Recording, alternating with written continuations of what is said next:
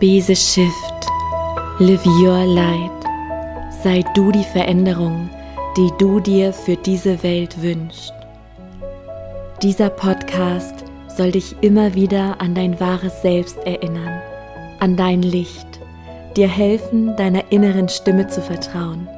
Denn wenn du deiner Intuition folgst, ist es unvermeidbar, die Liebe, Freude und Fülle in dein Leben zu ziehen.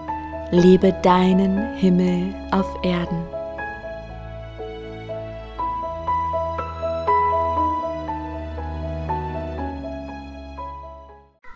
Hallo, du wundervolle Seele und herzlich willkommen zu dieser Folge, die mir schon lange auf dem Herzen liegt und wo es sich jetzt richtig und an der Zeit anfühlt, diese aufzunehmen.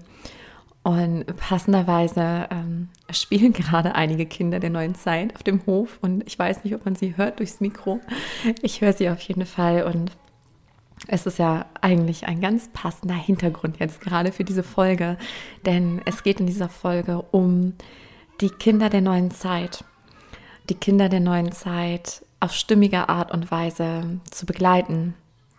Auf die Art und Weise, dass sich ihre Herzen nie verschließen, sondern sie vollständig sie selbst sein können und sich zu dem oder der entwickeln können, die sie sind, ja, wie sie sich mitgebracht haben. Und bevor ich starte, ein kleines Intro, denn ich spüre wie so oft ein Wandel. Denn jetzt gerade, während du dieser Folge lauscht, läuft Heile dein Herz, lebe befreit, mein Online-Kurs. Und ich habe das Gefühl, dass es vorerst der letzte dieser Natur sein wird, weil mich andere Dinge rufen. Und ich habe gerade den Impuls, es mit dir zu teilen, weil vielleicht gehst du mit dem einen oder anderen in Resonanz. Denn das, wonach sich mein Herz sehnt, ist mehr Tiefe. Und ich weiß aus der Erfahrung, dass die Online-Kurse auch große Transformationen bewirken können. Aber es ist auch klar, dass wenn es einige Menschen sind, viele Menschen sind, dass ich nicht jeden einzelnen Sohn der Tiefe sehen und begleiten kann, wie in einer Einzelsitzung. Und das ist das, wonach mein Herz ganz stark ruft. Ich sehne mich nach Tiefe, danach, dass ich dich wahrhaft sehen und begleiten kann, dich genau so unterstützen kann, wie du es gerade für deinen Prozess brauchst. Und ich fühle das in zwei Varianten.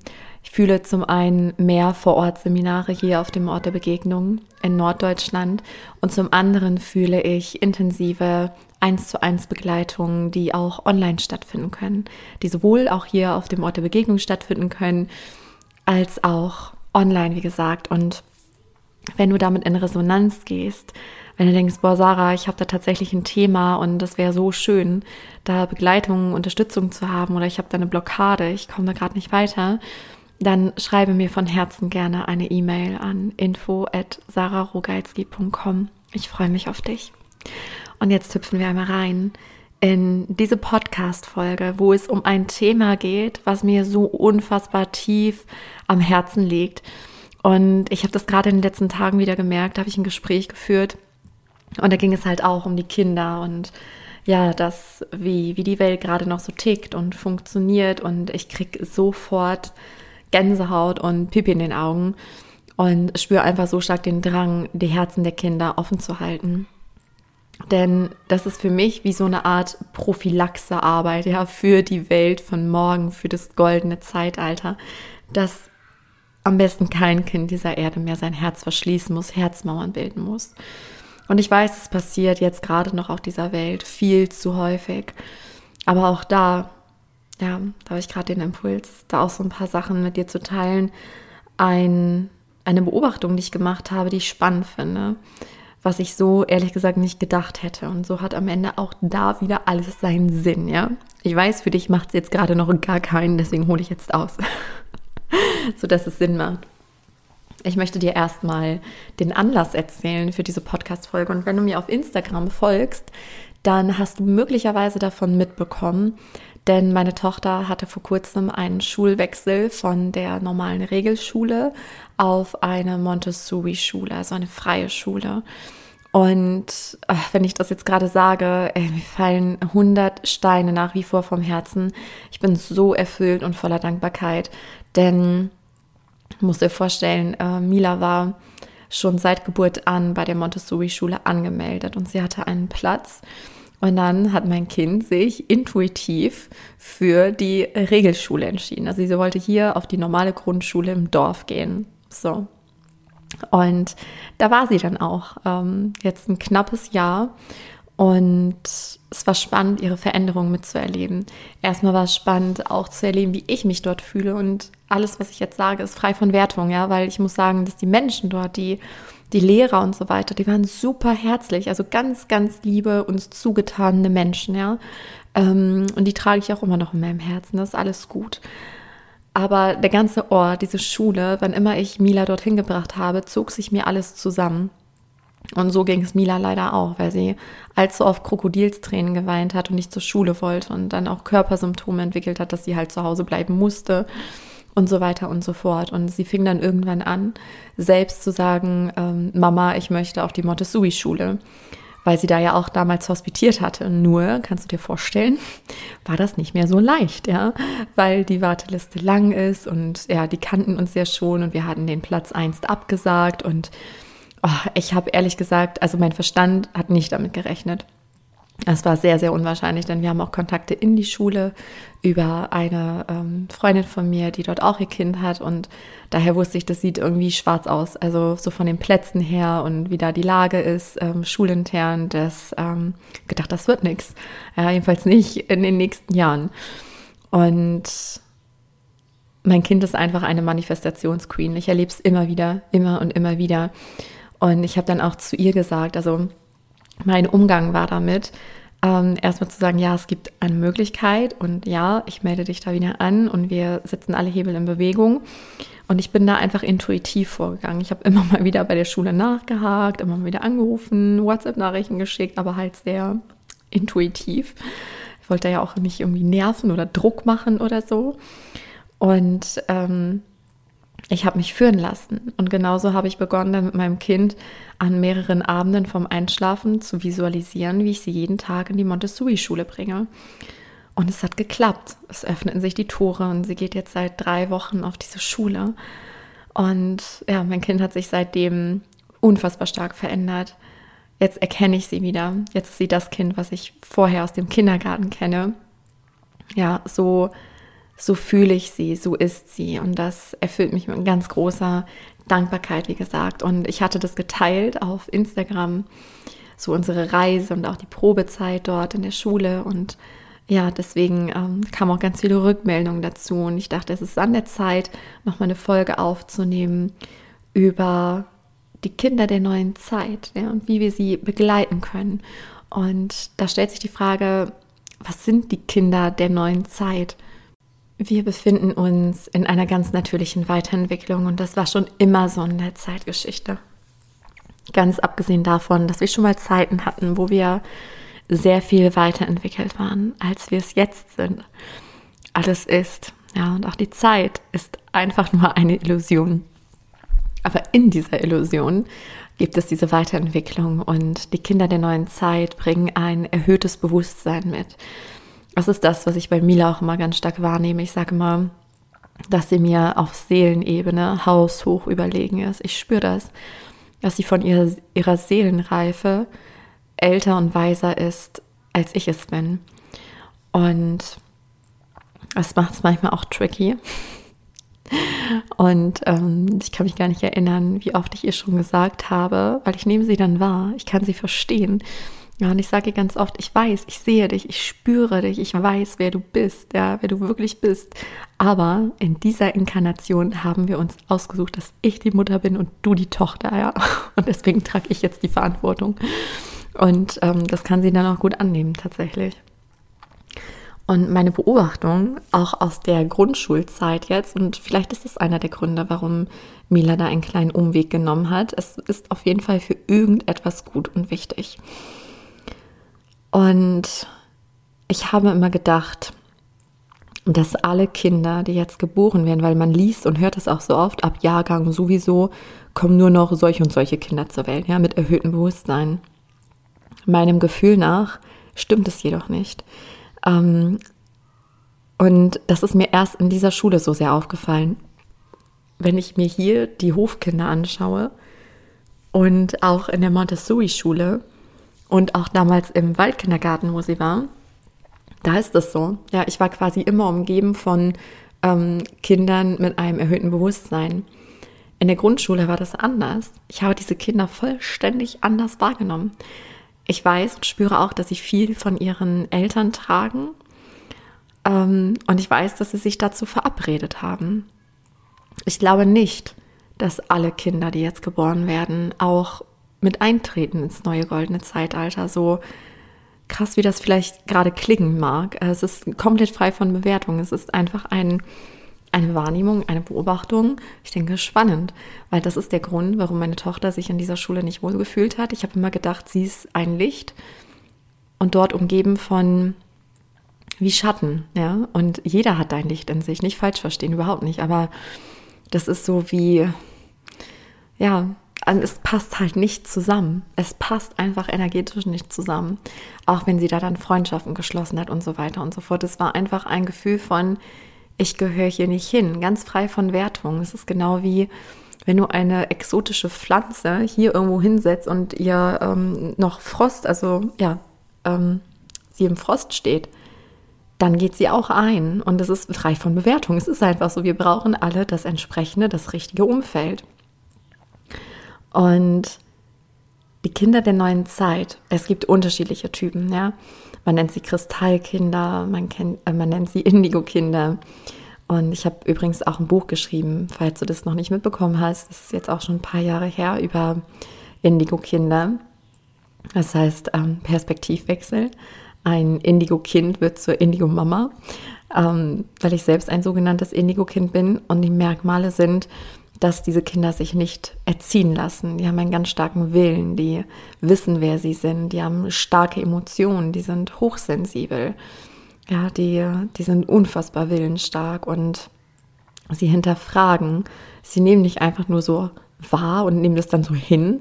Sie hinterfragen alles, weil sie hier sind, um neue Systeme zu erschaffen. Es sind die Pioniere und Pionierinnen der neuen Zeit. Sie gehen neue Wege.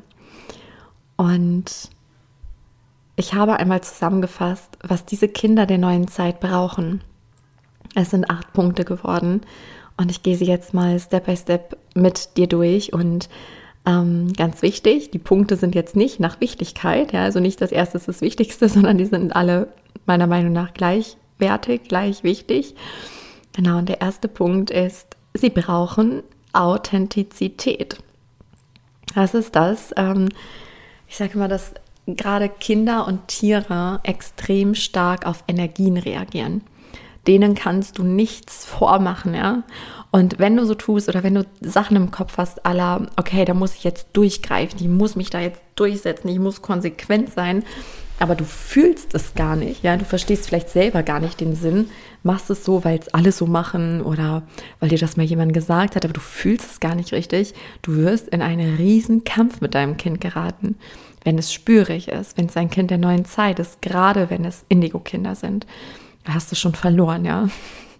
Es darf authentisch sein. Du darfst zu 100 Prozent du selbst sein dich auch so zeigen, wie du bist, weil das ist etwas, womit diese Kinder sehr schwer klarkommen, weil sie haben ganz starke, feine Wahrnehmungen und ähm, wenn sie zum Beispiel spüren, dass du traurig bist, aber du lächelst ähm, oder lachst sogar, dann ähm, kriegen sie ein komisches Gefühl, es passt nicht, ja. Und sie fangen dann womöglich auch an, ihrer Wahrnehmung zu misstrauen, weil sie sehen was anderes, als was sie wahrnehmen, ja. Mama oder Papa, die, die lächeln gerade, die sehen happy aus, aber irgendwie fühle ich ganz viel Traurigkeit dahinter. Und darfst dir erlauben, du zu sein, zu 100% du und eben nur das auch durchzusetzen, was du fühlst. Ja, ich zum Beispiel, ich habe mit Mila keine starren Regeln. Also klar, es gibt so Grundprinzipien, aber ähm, oder Werte, die ich vermittel. Aber ich habe jetzt nicht also heute gibt es das nicht und morgen ähm, darfst du und so weiter. Also dieses, was man eigentlich inkonsequent nennt. Es kommt für mich darauf an. Ja? Nehmen wir jetzt mal das Beispiel Süßigkeiten nach dem Essen. So am einen Tag spüre ich, ja, ist für mich in Ordnung und am anderen Tag nicht. Dann ist es vielleicht inkonsequent, wenn man sagt, okay, generell nach dem Abendessen gibt es jetzt nichts mehr Süßes oder so. Ja, aber das fühle ich nicht, weil an manchen Tagen dann wege ich auch ab, was sagt mein Bauchgefühl. Und wichtig ist immer, dass es halt klar ist, weil ich weiß, wenn ich innerlich ähm, ja denke, warum eigentlich nicht, aber dann mein Kopf sagt, ach nee, und das ist jetzt auch schon spät und warum jetzt schon wieder Süßigkeiten und ich sage nein, aber innerlich schwimme ich dann kommt das nicht bei meinem Kind an. Ja, also Kinder spüren deine Energie. Deswegen frag dich selbst, okay, was ist denn jetzt gerade meine Wahrheit? Bin ich gerade authentisch? Weil das macht dich nahbar und greifbar und da fühlt sich dein Kind sicher. Der zweite Punkt ist Selbstbestimmung. Es ist so unfassbar wichtig und durch diesen Prozess gehen ja alle Kinder. Die Autonomiephase, ja, wo sie auch entdecken, ah, okay, ich bin ein Ich, ja, ich bin das. Und ähm, das ist eine tricky Phase, aber es ist so wichtig, den Kindern auch Raum zu geben, ja, dass sie vollständig sie selbst sein dürfen, dass du ihnen nichts vorgibst, ja, vielleicht Vorschläge machst, es kommt ja auch darauf an, welches, ähm, also welcher Typ dein Kind ist. Und ich musste auch gerade an Human Design denken, das kennst du ja bestimmt auch. Ne? Da gibt es ähm, solche Typen und solche Typen und je nachdem, welcher Typ dein Kind ist, braucht es andere Sachen. Aber ich komme da gleich nochmal dazu, was so der, äh, der Master Key ist, also das, was quasi immer hilft. Und ähm, wichtig ist, wie gesagt, dass die Kinder für sich selbst auch Entscheidungen treffen dürfen. Natürlich in einem gesunden und in einem sicheren Rahmen ähm, und dass wir sie sein lassen, dass sie genauso sein dürfen, wie sie sind. Und der dritte Punkt ist Rahmen und Grenzen.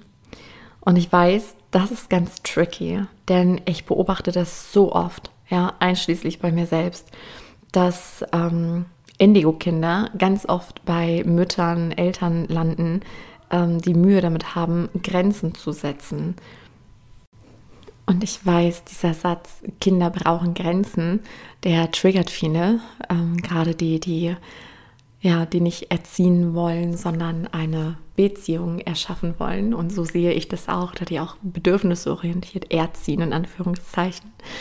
Aber für mich ist es so, dass ich nicht meinem Kind ihre Grenzen setze, sondern ich setze meine.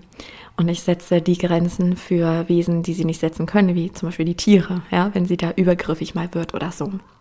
Dann setze ich auch da die Grenzen. Oder halt meine, weil ich habe meinen Raum. Und den darf sie wahren. Und das ist so wichtig, dass wir das vorleben, weil das ist letzten Endes das, was sie mitnehmen. Sodass sie eben auch selbst ihre eigenen Grenzen gut setzen kann.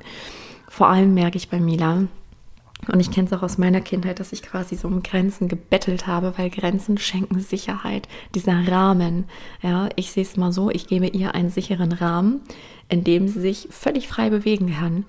Ja, aber diesen Rahmen stecke ich auch in dem Ermessen, mh, mm, ja, wie alt sie ist, was ich ihr zutraue und so weiter, dass sie in Sicherheit ist. Ähm, ja, und gebe ihr so auch meine Werte mit.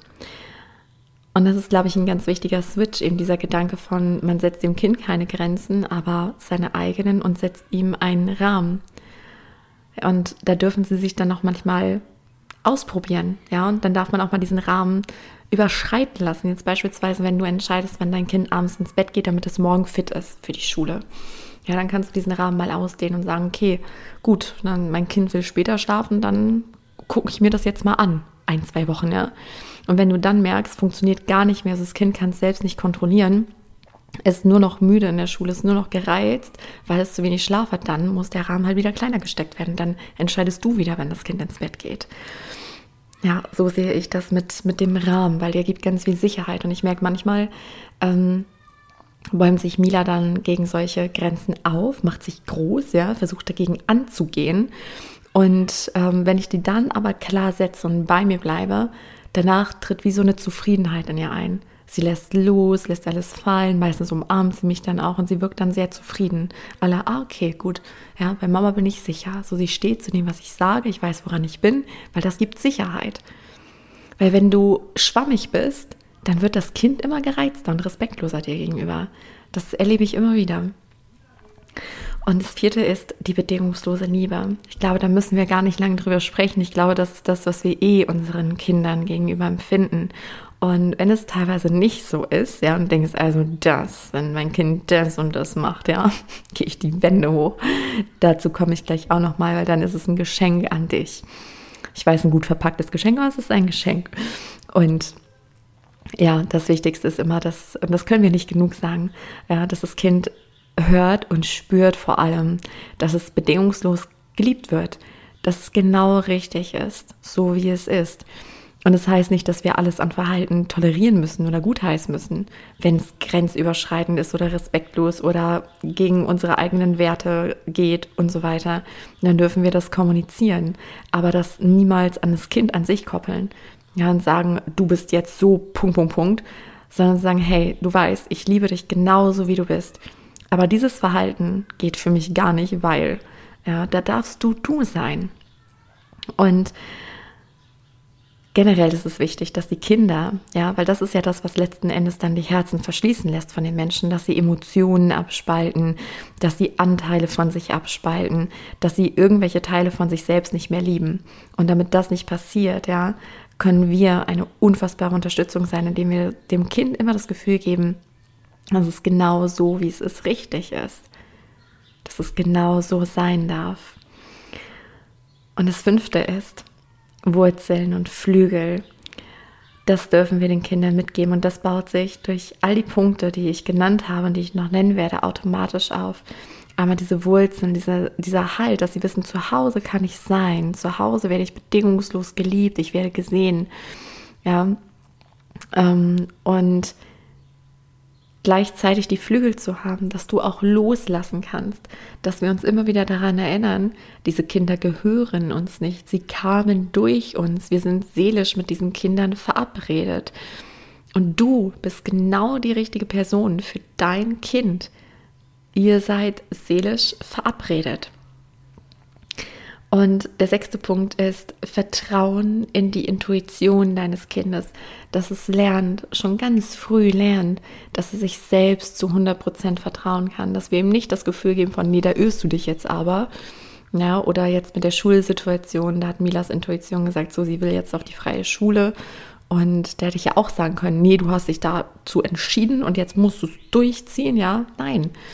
Es hatte einen Grund, warum ihre Intuition erst auf die Grundschule wollte und dann jetzt auf die freie Schule. Und dann habe ich sie in ihrer Intuition unterstützt und jetzt sehe ich ja auch, sie hatte recht. Sie hatte recht und ähm, das ist etwas, das ist das Wertvollste, was wir unseren Kindern mitgeben können, weil die Intuition das Navi durchs ganze Leben ist. Ja, deswegen achte darauf, wie spricht dein Kind, was äußert es und dass du es auch selber schulst. So, was sagt dein Herz, wie fühlt sich dein Körper an? Ja, wenn wenn du daran denkst oder wenn du die Entscheidung triffst, wie geht es dir damit? Dass du dein Kind auch ähm, darauf trainierst, ja, auf die eigene Intuition zu hören, dass sie ihm das Gefühl gibt, das ist völlig normal. Denn das ist ja das, ne? dass unsere Gesellschaft vom Kopf zum Herzmenschen wird. Dass wir eben die Entscheidung nicht aus dem Kopf heraus treffen, sondern eben aus unserer Intuition. Und der siebte Punkt ist menschliche Eltern. Was meine ich damit?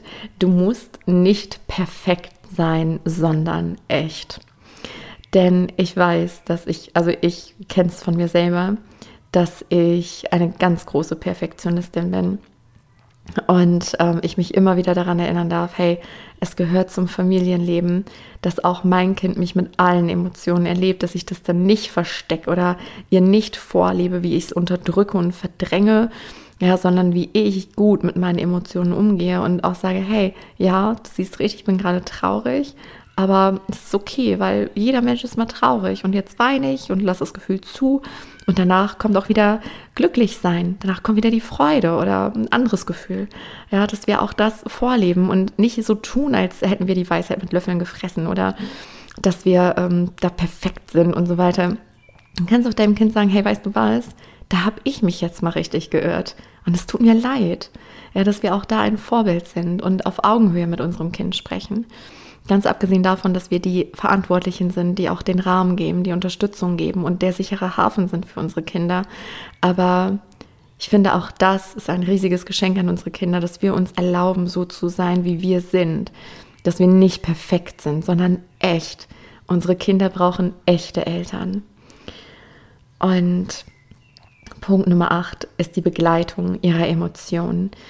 Und da muss ich sagen, das ist das, wie die allermeisten Herzmauern bei den Kindern gebildet werden, wenn sie das Gefühl bekommen, okay, mit dieser Emotion bin ich ungeliebt. Ja, wenn ich jetzt wütend bin und um mich schlage oder wenn ich weinerlich bin oder so sensibel, dann kriege ich Sprüche, dann ist so, ach, jetzt stell dich nicht so an oder jetzt rechts aber auch mal oder so, ja. Ähm, und auch wenn dir das mal passiert, dass du da auch liebevoll mit dir selber bist, und dann zu deinem Kind sagst, boah, weißt du was, war gerade so doof, was ich gesagt habe. Ich meine das gar nicht so, aber ich merke, ne, das ist irgendwie noch so von, von meinen Eltern, das habe ich so mir, aber ich will das gar nicht. Das ist Quatsch. Du darfst alles fühlen. Auch deine Wut darf da sein. Ja, und dann unterstütze deine Kinder dabei, all diese Emotionen auszuleben in einem sicheren Rahmen. Ja, zeig oder sag, wie du mit Wut umgehst.